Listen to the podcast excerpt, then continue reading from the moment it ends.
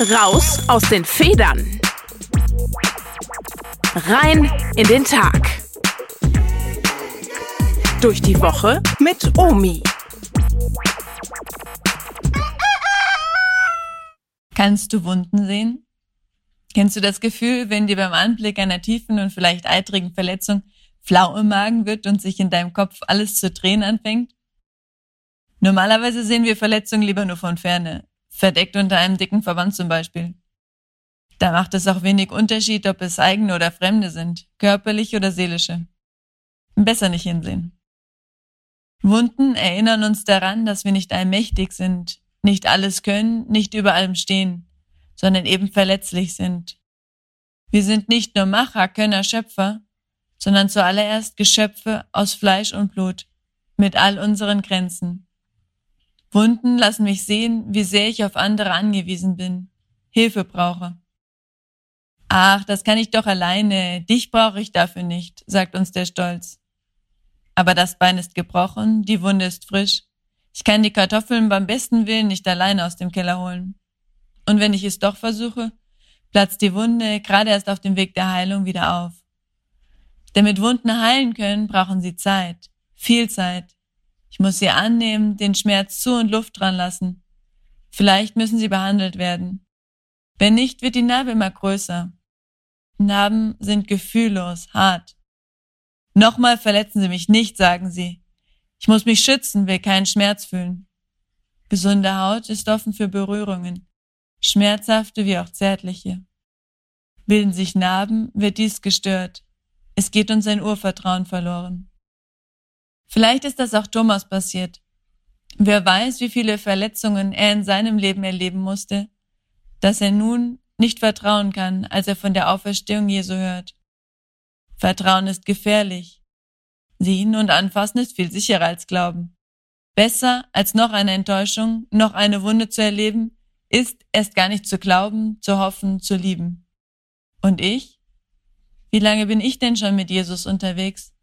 Weiß um seine unverbrüchliche Liebe zu mir. Wie ist es um mein Vertrauen, Glauben, Hoffen, Lieben bestellt? Auch bei mir sind Wunden da, all die Verletzungen, die ich erleben musste, Beziehungen, die in die Brüche gegangen sind, in der Familie, durch Freunde, am Arbeitsplatz, vielleicht sogar durch Menschen, die mir sehr nahe waren. Einige sind halb verheilt, andere offen und manchmal blutend und wieder andere hinter einer dicken Schicht aus Negation verborgen, weil ich es nicht aushalten würde, sie direkt anzuschauen. Jesus weiß um die Wunden, die von Thomas und die von mir. Und er öffnet uns seinen Weg zur Heilung. Er lässt uns seine eigene Verletzlichkeit sehen, lädt ein, seine Wunden zu berühren. Sag damit, schau, auch ich bin verwundbar, bin wahrer Mensch. Hab keine Angst, es ist nicht schlimm, wenn du nicht immer stark bist. Der Blick auf Jesu Wunden kann mir den Mut und das Vertrauen geben, ihm auch meine Wunden zu öffnen und sie von seinen Händen berühren und heilen zu lassen. Mich in meinen Verletzungen und meiner Schwachheit anzunehmen, mich einfach lieben zu lassen, ohne etwas leisten zu müssen.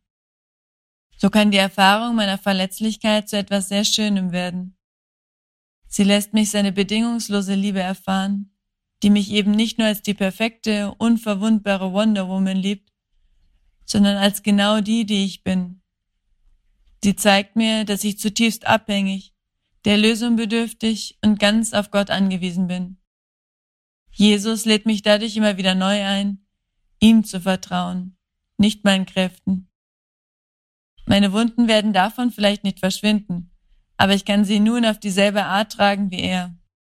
Als verklärte Male, die von nun an nicht mehr nur auf den Schmerz verweisen, sondern für mich und für andere zu Zeichen der Liebe Gottes geworden sind, zu Zeichen der Erlösung. Raus aus den Federn. Rein in den Tag durch die Woche mit Omi.